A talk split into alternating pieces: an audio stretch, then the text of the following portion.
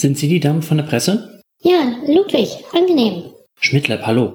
Ja, ich freue mich, dass Sie über unsere kleine Sendung berichten wollen. Das kommt ja nicht so oft vor. Moment, läuft die Kamera etwa schon? Ja. Ach so, ja, Moment. Hallo, ich bin Commodore Schmidtlab. Nee, Herr Schmidtlab, das Intro machen wir. Das kommt dann aus dem Off. Ach so, dann soll ich jetzt einfach reingehen und äh, Sie gehen hinter mir her zum äh, Probekeller der Band?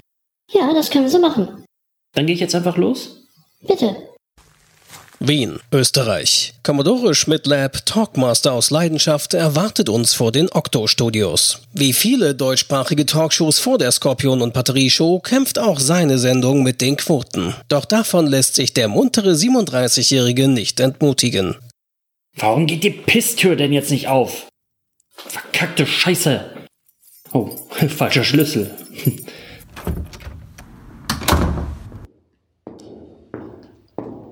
So, da sind wir auch schon.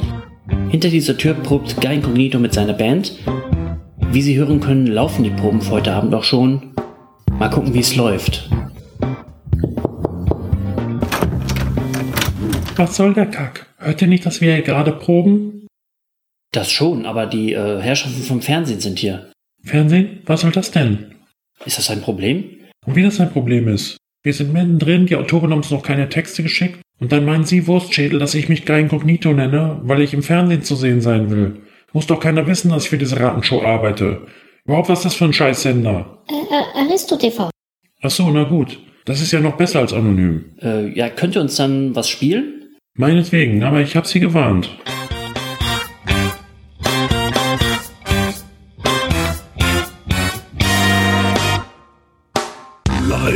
Aus dem Probekeller. Die Skorpion und Batterieshow. Präsentiert von Incassolino, deinem garantiert fairen Online-Casino. Nur für Nutzer aus Schleswig-Holstein. Außerdem.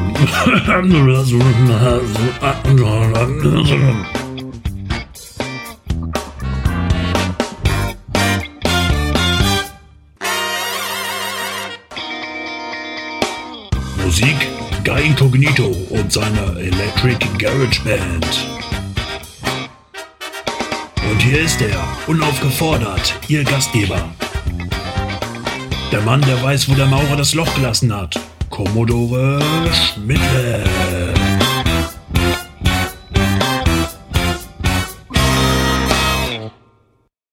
Guck nicht so, ich hab doch gesagt, dass wir keine Texte haben.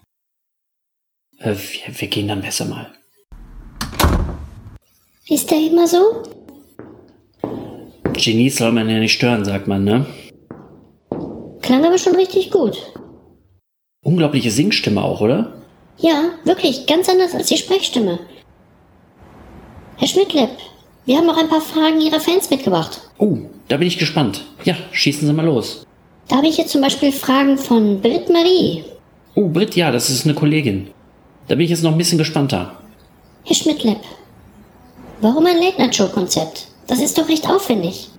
Ja, das ist tatsächlich eine sehr gute Frage. Das ist, mh, das ist wahrscheinlich eine dieser Ideen, die man mal so hat und nicht aus dem Kopf bekommt. Ich mecker ja auch immer über solche Sachen wie Shrek 3. Ein Film, der nur entsteht mit der Idee, wir machen jetzt Shrek the Third, Shrek wird König. Also aus diesem Namen wird dann diese Idee geboren, aus der man dann einen Multimillion-Dollar-Film macht. Aber wenn ich ehrlich bin, so ein bisschen ist das hier auch. Die Skorpion- und Batterieshow kennt man ja aus äh, den Simpsons. Auf Englisch die Stingy and Battery Show. Und irgendwie ist mir das so im Kopf geblieben, diese Szene, wo Krusty da in der Wüste mit einem Skorpion und einer Batterie so eine Makeshift äh, produziert, fand ich eigentlich immer super. Und das ist mir nie so ganz aus dem Kopf gegangen. Also sind wahrscheinlich auch die Simpsons mit daran schuld. Und als wir mal Zugriff hatten auf eine Kamera, haben wir auch äh, so selbstgedrehte Trashfilme gemacht, die man das als Jugendlicher macht. Und einen Nachmittag lang hatte ich diese Kamera. Und dann habe ich damit gedacht, was mache ich denn? Ich bin alleine, ich habe keine äh, Schauspieler, ich habe keine Sets, ich habe nichts.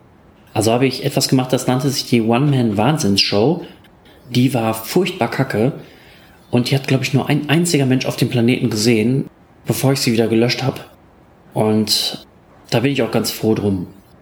Warum Talkshow? Naja, das ist auch so ein Rahmen für all meine verschiedenen Interessen. So eine Talkshow hat ja verschiedene kurze Segmente und das erlaubt es mir dann auch mal nur so ein Segment aufzunehmen oder wenn ich ein Thema habe, über das ich jetzt nicht eine halbe Stunde reden kann, weil mir die Ahnung fehlt oder das Thema einfach nicht so groß ist, dann ist das ganz gut, sowas zu haben.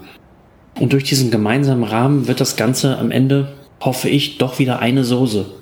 Außerdem äh, Talkshows, ja, bin ich, äh, ich will nicht sagen mit aufgewachsen, aber eine Zeit lang hatten wir Kabel-TV und da konnte ich immer Conan O'Brien auf der BBC sehen. Das waren dann so Wiederholungen, die kamen gerade, wenn ich aus der Schule kam.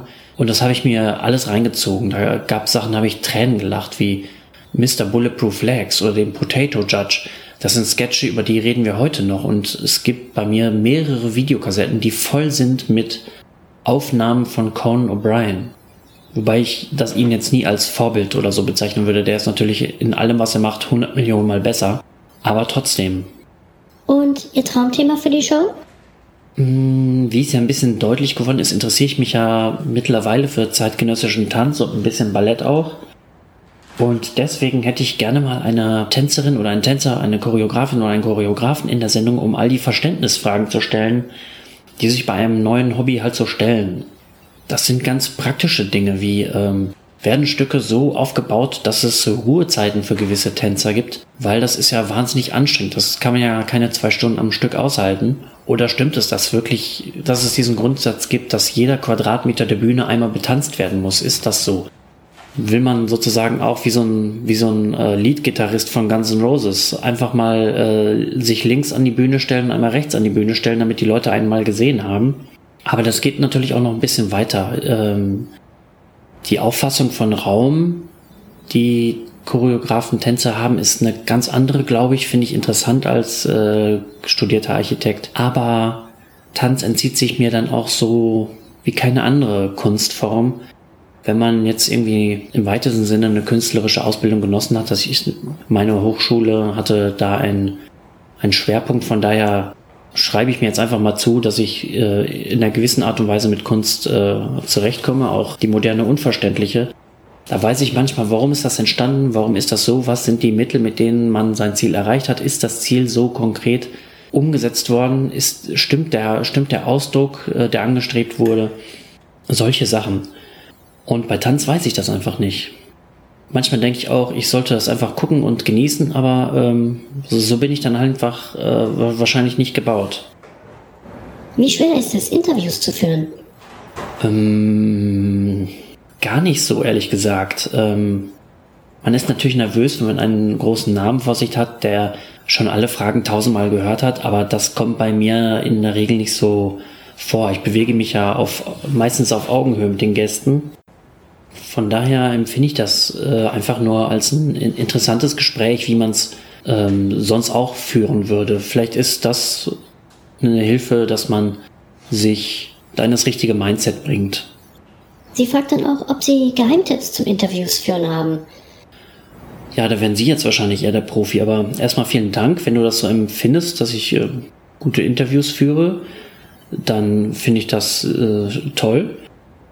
Grundsätzlich wichtig Recherche, damit man nicht allzu doof dasteht, das ist ja klar. Aber gleichzeitig muss man sich auch wirklich einlassen auf das Gegenüber, gut zuhören, finde ich.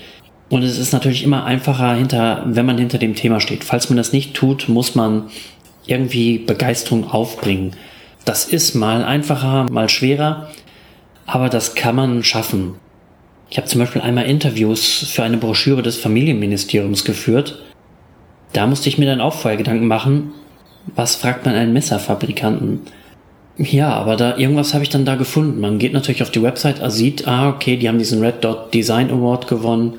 Dann setzt man an, keine Ahnung, wie stolz sie drauf sind, wie, äh, wie ist die Designphilosophie dahinter, wie ist man dahinter, äh, wie ist man überhaupt zu dieser Philosophie gekommen, etc. Das ergibt sich dann in der Regel eigentlich. Also keine Sorgen haben, einfach machen.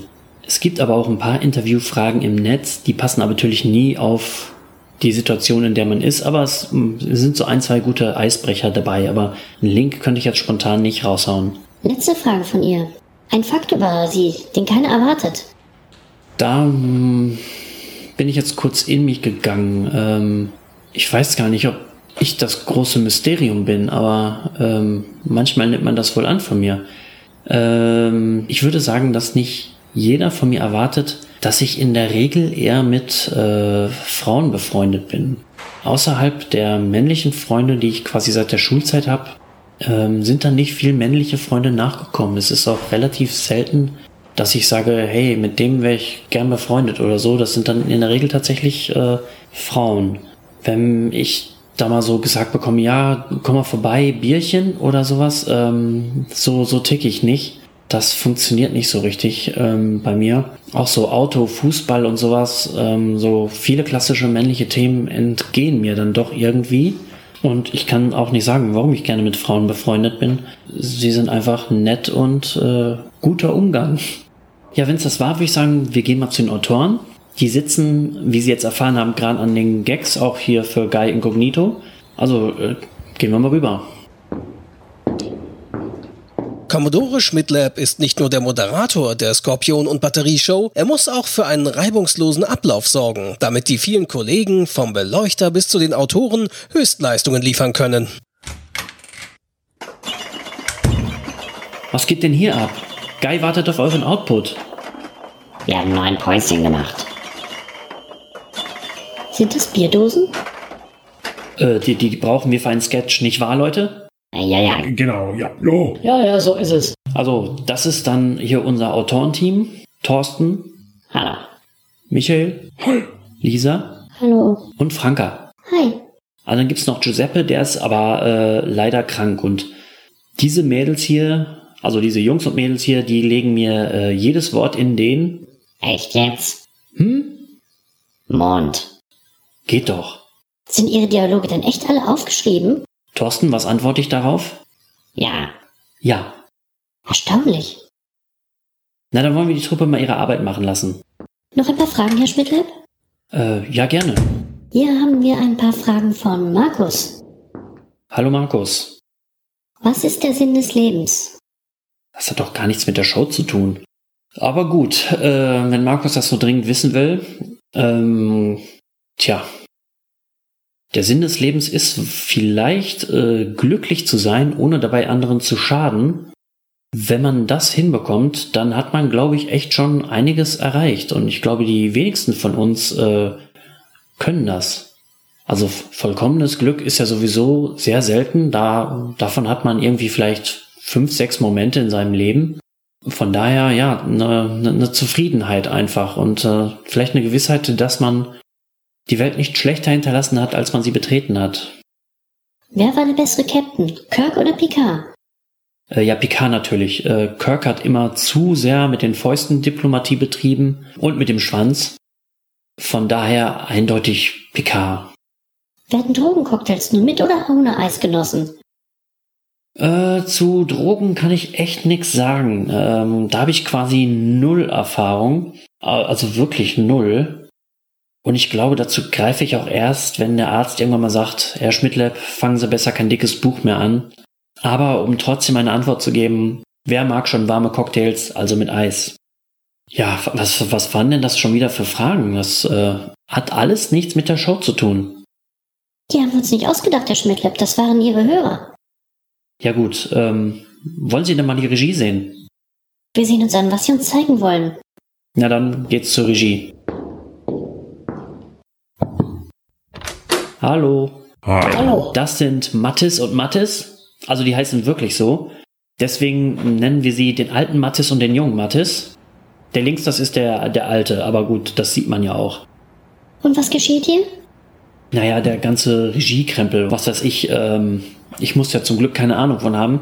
Wir könnten jetzt den alten Mattis fragen, aber die Antwort wäre viel zu lang und würde ihre Sendezeit sprengen. Ähm, deswegen vielleicht doch noch ein paar Fragen? Okay. Dann hätten wir jetzt noch ein paar Fragen von einem Christian Kaiser. Oh, ja, ja, sag mir was. Prog-Rock oder Popmusik? Ähm, schwere Frage. Da mir der Rock ja eigentlich am Herzen liegt, möchte ich Rock sagen.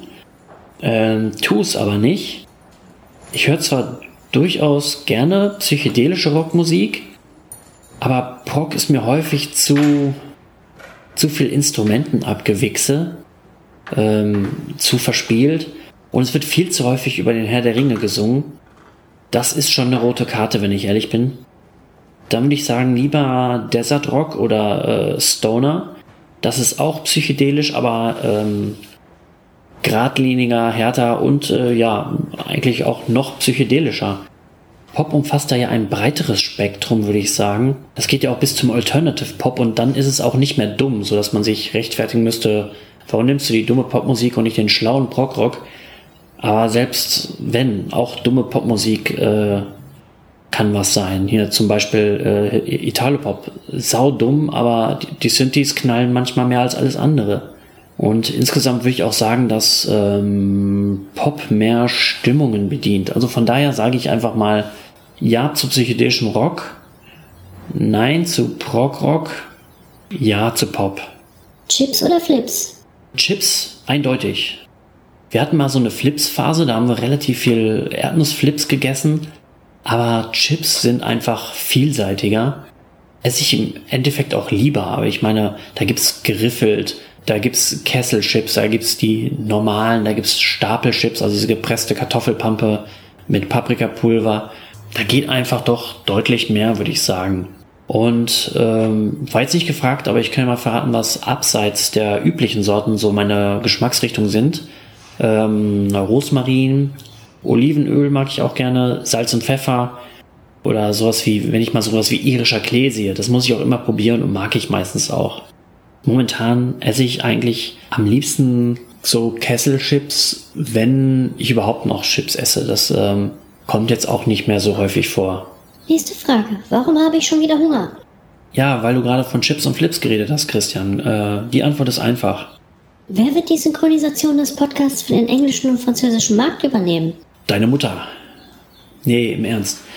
Der amerikanische Markt äh, wäre interessanter, weil Late Night da besser läuft, aber das wird wohl ein Traum bleiben. Die warten ja nicht gerade auf einen mies gelaunten Deutschen. Und es wäre auch echt ein Albtraum, immer so tun zu müssen, als hätte ich den neuen Film von Chris Hemsworth, Chris Evans oder Chris Pine gesehen und die für total Schnaffte befunden. Das könnte ich gar nicht. Ich äh, habt ihr schon fast wieder so, so, so einen Ekel und gleichzeitig einen Respekt vor äh, Jimmy Fallon, der immer so ähm, ankommt, oh, so awesome, you know movie, oh, everything explodes, oh. Könnte ich nicht. Ich glaube, dass wenigstens die Autoren, die ihre Bücher da vorstellen, wissen, dass der Moderator das im Leben nicht gelesen hat. Oder ganz selten. Ich glaube, Trevor Noah liest alle Bücher, die da irgendwie was mit Politik zu tun haben, um da halt auch ein differenziertes Gespräch äh, führen zu können. Aber wenn Stephen King kommt, ja, dann fragst du ihn, wie es geht und dann erzählt er ein bisschen, dieses Buch ist ganz anders als alle anderen, aber so wie immer äh, und, und fertig. Wie ist die Lage am Seiler See? Uh, sehr gute Frage, sehr schwere Frage, über die ich jetzt aber gerne spreche. Die letzte Saison der Iserlohn Roosters verlief ja nicht so gut. Man könnte auch sagen scheiße, wenngleich ich der festen Überzeugung bin, dass es anders hätte laufen können. Wir hatten ja eine sehr lange Niederlagensträhne. Aus der ist man dann halt nicht so richtig rausgekommen eine ganze Zeit lang. Das war dann so eine psychische Sache. Wäre das nicht passiert, hätte man von dieser Niederlagenserie diese, da gab es ja ganz viele Spiele, die waren knapp mit einem Tor verloren. Hätte man davon welche gewonnen, dann würden wir Playoffs spielen. Hätte Corona nicht zugeschlagen und wären die Playoffs nicht abgesagt worden. Von daher gilt immer noch äh, keine Playoffs ohne Iserlohn. Und ja, Corona macht die Situation jetzt etwas unübersichtlicher. Normalerweise wüsste ich schon, äh, dieser Spieler kommt oder wir haben das und das vor, aber momentan weiß man ja nicht mal, ob es die deutsche Eishockeyliga äh, nächste Saison wirklich noch geben wird oder in welcher Form. Es gibt jetzt eine Absprache, bis zum 30. Juni keine Spieler mehr zu verpflichten. Uns steht auch das Thema Gehaltsverzicht auf dem Tableau. Ähm, unser Geschäftsführer Wolfgang Brück hat gesagt, ähm, ohne einen Gehaltsverzicht seitens der Spieler werden sich fünf bis sechs Clubs nicht in der, DEL, äh, in der DEL halten können. Und so steht ja die ganze Liga selbst in Gefahr. Äh, dabei hat sie sich in den letzten Jahren echt gut entwickelt und das wäre sau schade. Nicht nur, weil mir dann ein Hobby flöten gehen würde, ähm, die Roosters sind aber wohl ein Club, die wohl mit ihren Spielern schon eine Abmachung äh, bezüglich Corona getroffen haben. Und im Zuge dessen habe ich auch mal erfahren, was so ein Eishockeyspieler eigentlich verdient, ähm, wie, wie lächerlich das im Vergleich zum Fußball ist. Da gehen die Gehälter so von 75.000 bis 200.000 Euro. Und ich habe doch gedacht, es wäre ein bisschen mehr. nicht so wahnsinnig für mich. Ich habe gedacht, dass so einzelne Spieler vielleicht schon mal 500.000 kriegen. Weil wenn man sieht, was die für Autos fahren, wundert es einen ja fast, dass man sich das mit 200.000 äh, traut, mal eben so einen äh, niegelnagelneuen Mustang zu kaufen, der aber auch, glaube ich, nicht so teuer ist aufs große Ganze gesehen. Aber wenn du 75.000 verdienst, da kaufst du ja keinen äh, 50.000 Euro Mustang oder so, ne? Und der Nachwuchs äh, verdient ja dann äh, tatsächlich noch weniger. Also ich gehe davon aus, dass die Verträge mit den neuen Spielern eine Art Corona-Klausel enthalten werden. Man weiß ja nicht, ähm, wird eine verkürzte Saison wieder ohne Playoffs gespielt. Fände ich persönlich doof, aber besser als kein Hockey. Aber das heißt ja, dass der Tabellenführer Meister wäre, wie im Fußball. Und das ist ja relativ langweilig, weil in den Playoffs sagt man immer, kann alles passieren. Und das Witzige ist, tut's ja auch. Zum Beispiel ist Iserlohn ja der einzige Club, glaube ich, der es bislang geschafft hat, äh, München aus den Playoffs zu schmeißen. Ähm, von daher, so doof stellen wir uns gegen die gar nicht an. Hätte vielleicht lustig werden können. Immerhin konnten wir unseren äh, Torwart Andreas Jenecke halten. Das finde ich super. Ich bin ein Torwart-Fan immer. Und der hat sich dann tatsächlich in mein Herz gespielt. Erst habe ich gedacht, ah, Andreas Jenecke kommt aus Nürnberg. Braucht man den jetzt? Ähm, da hat er aber super gespielt und hat dann auch einen Vertrag für vier Jahre beim Club unterschrieben. Also ähm, der will sich langfristig an äh, Iserlohn binden. Und das hat man ja in Iserlohn ganz gerne, wenn einer sich mit dem Club identifiziert. Interessant finde ich, dass die Verpflichtung von äh, Taro Jensch bekannt gegeben wurde, einem U20-Nationalspieler. Da scheint man den Weg der Verjüngung des Clubs konsequent weitergegangen äh, zu sein. Aber das erstmal zu Iserlohn. Ich hoffe, du bist jetzt ausreichend informiert. Hat er noch eine Frage? Ja. Wie komme ich an den Film Tracks? Danke erstmal für die Empfehlung. Der sagte mir gar nichts. Das ist, also T-R-A-X-X geschrieben, das ist so eine Art Sledgehammer, The Movie. Also, das ist so eine Komödie über so einen ultra harten City Cobra Cop, der ziemlich over the top scheint. Der Bösewicht hat zum Beispiel irgendwelche Pfadfinder als Schutzschild um sein Auto gebunden und sowas. Und äh, Robert Darby aus License to Kill äh, scheint den Bösewicht zu spielen. Ähm, sehr verlockend. Und wo findest du den äh, derzeit bei YouTube tatsächlich? Ja, das dazu. Gibt's noch mehr? Ja. Wer ist der beste Sportler ever? Egal welche Sportart. Uh, ganz schwer zu beantworten, weil es gibt ja so Leute, die sind irgendwie 16-maliger Meister, aber das waren sie halt, als der Sport 1938 erfunden wurde oder sowas. Und das Game hat sich einfach so sehr verändert, dass die heute keinen Blumentopf mehr gewinnen würden. Die würden wahrscheinlich nicht mal mehr mithalten können. Äh, von daher ist das echt schwierig zu sagen. Eine Antwort, die ich geben könnte, wäre Muhammad Ali, der hat was Neues ins äh, Spiel gebracht, dieses ähm, diese Psychospielchen, die er mit seinen Gegnern gespielt hat, dass er quasi den Kampf schon vor dem Kampf begonnen hat. Äh, sehr beeindruckend, äh, mental. Ähm, Habe ich auch schon mal drüber geredet in meinem Buchtipp äh, Knockout. Das war so ein Buch über Boxer. Ich weiß jetzt nicht, in welcher Folge das war. Aber da ist auch die Sache, der habe ich ja nie wirklich gesehen und nie live. Und die Karriere von ihm war eigentlich auch wegen seines äh, Gefängnisaufenthalts, wegen Vietnamverweigerung äh, recht kurz. Mm, ich gebe einfach mal zwei Antworten. Äh, Rocky Balboa äh, bzw. Sylvester Stallone, weil er es geschafft hat, als nicht existenter Sportler in die Hall of Fame des Boxens zu kommen. Und die andere, der größte war für mich irgendwie immer Mike York.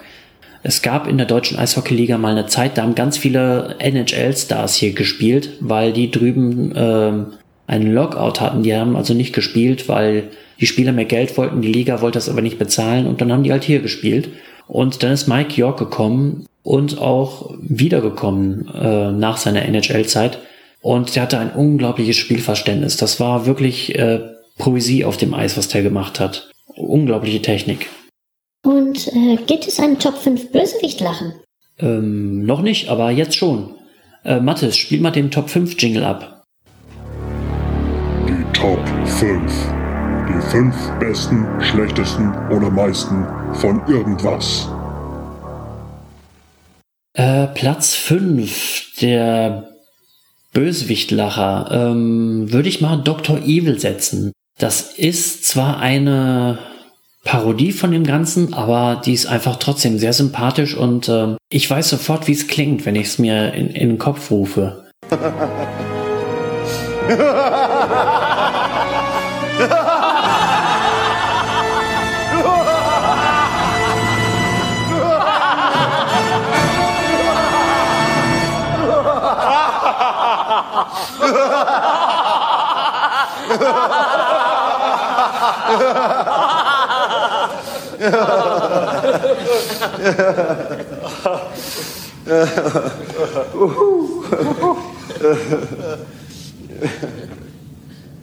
Fantastisch.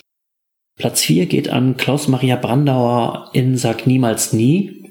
Da gibt es ja die eine Szene, wo er Kim Basinger diese äh, Kette schenkt und sie sagt so, ja, was ist, wenn ich dich äh, verlasse? Und dann lacht er erstmal so.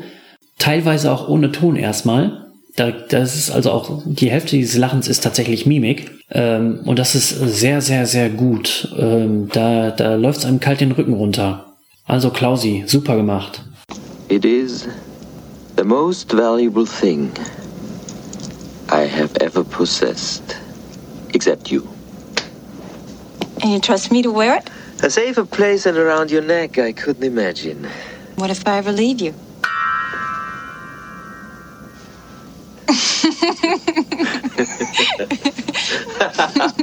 no, really. Then I cut your throat. Ähm, Platz 3 geht auch an einen Charakter aus einem Bond-Film, nämlich äh, Baron Samedi in Live and Let Die. Lachen ist ja fast alles, was der tut. Da gibt es sogar bei YouTube eine Compilation, wo der nur lacht und die geht äh, über zwei Minuten.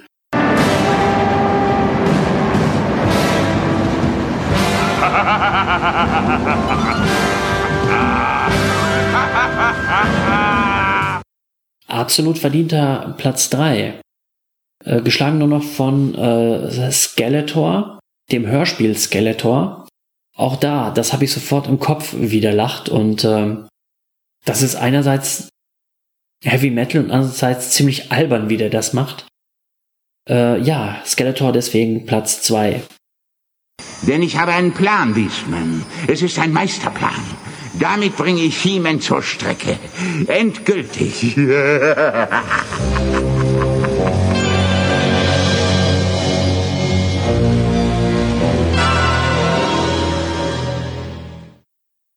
Und Platz 1 geht an Vincent Price. Natürlich der Lacher aus Thriller. Ist vielleicht der berühmteste Bösewicht-Lacher überhaupt.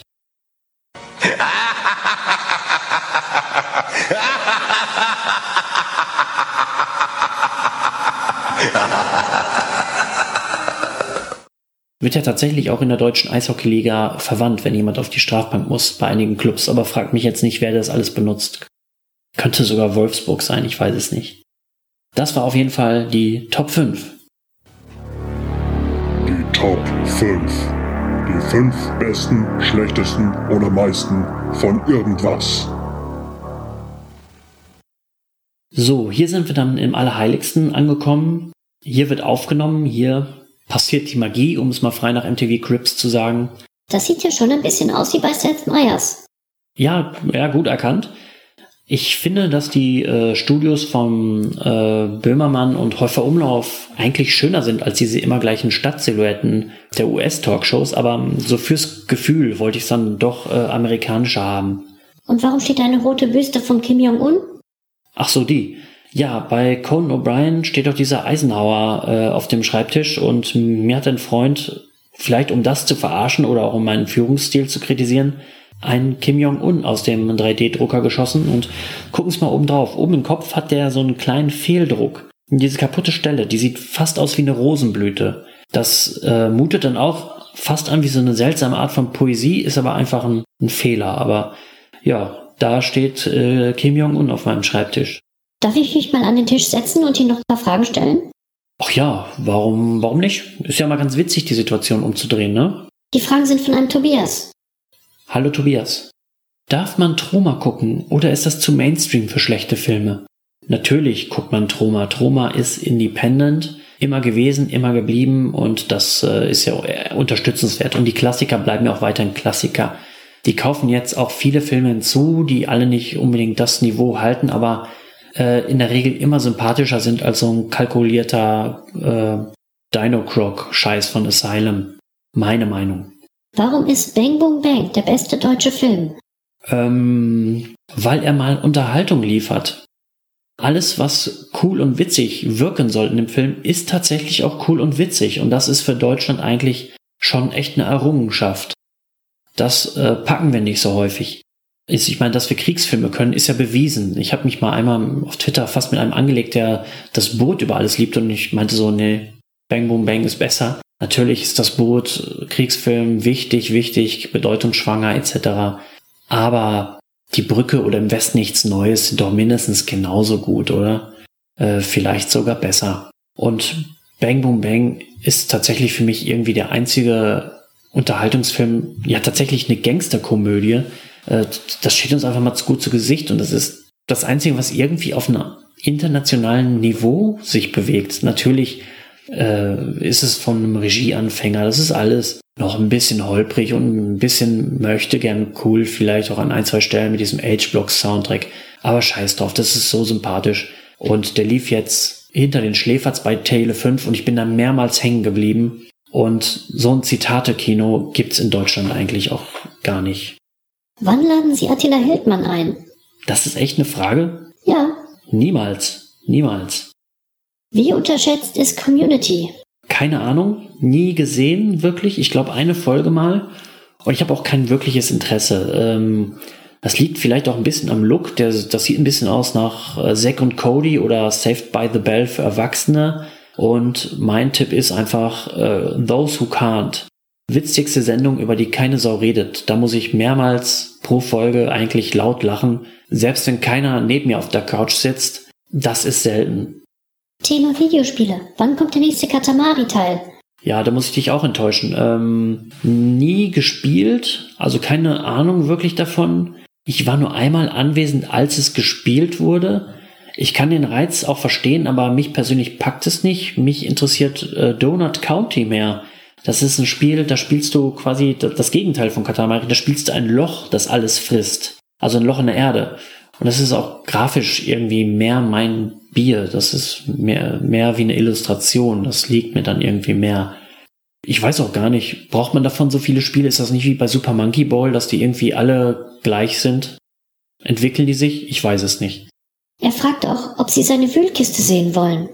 Ähm, wenn er sich damit auf die Reihe mit den Krimskamskisten bezieht, auf jeden Fall, äh, schreib mich an. Will ich unbedingt sehen. Thema Getränke. Aha. Warum sind wir Bierhipster geworden? Ist Twitter schuld? Äh, keine Ahnung, wer daran schuld hat. Ähm, es ist ja auch, glaube ich, keine Gegenreaktion auf Antialkoholiker oder sowas, wie das bei den Fleischbros ist, die meinen, sie müssen es jetzt den Veganern mal richtig zeigen, indem sie jetzt auch noch Fleisch trinken. Das habe ich tatsächlich neulich gesehen. Ein Getränk mit Wurstwasser oder irgendwie sowas, ich weiß es nicht.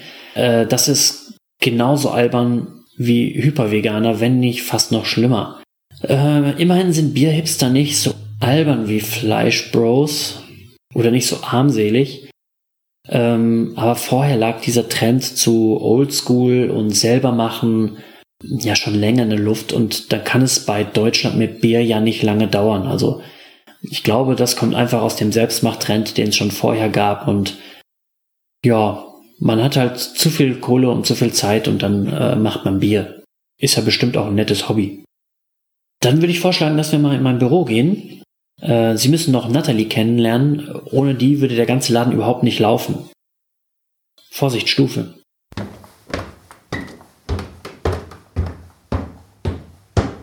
So, und da sind wir auch schon. Bei Octo ist ja alles ein bisschen kleiner, aber das macht es auch persönlicher. Ich sage immer, wir bei Octo sind eine kleine Familie. Morgen, Nathalie.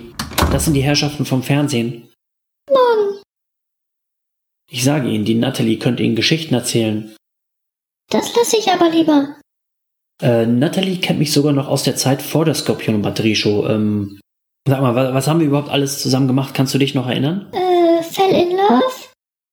250 Jahre Zoll am Walzerberg, die Gala? Das lief tatsächlich im Öffentlich-Rechtlichen. Kaum vorzustellen, oder? Äh, dann noch den Ententanz-Weltrekord bei RTL? Commodore Koch? Schmidtlabs heiße Nummer? Ja, danke, Nathalie. Ich denke, das reicht auch für einen Einblick. Ähm, wollen Sie mir vielleicht nicht doch noch irgendwie ein paar Fragen stellen? Ich hätte da eine Frage zu Schmidtlabs heiße Nummer. Ich meinte Hörerfragen. Na gut. Hier habe ich Fragen von einem Hörer, der nennt sich Ostfriesischer Junge. Ja, ja, weiß ich, wer es ist, ja. Wie lässt du dich inspirieren zu einer neuen Folge? In manchen Fällen ergibt sich das automatisch, wie bei einer Reise. Ähm, da erlebt man ja was, über das kann man sprechen.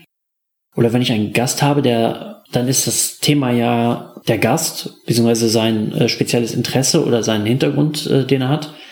Ähm, wichtig ist zum Beispiel auch, ob eine Rubrik zum Beispiel lange nicht mehr vorkam, wie jetzt die Top 5 gerade, dann versuche ich die mal wieder zu bringen.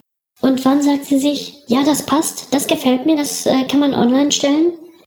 Oh, ja, ich glaube, wenn ich das Gefühl habe, dass alles gesagt wurde oder dass ich alles, was ich loswerden wollte, auch losgeworden bin und gleichzeitig noch das Gefühl habe, dass es einigermaßen unterhaltsam sein könnte.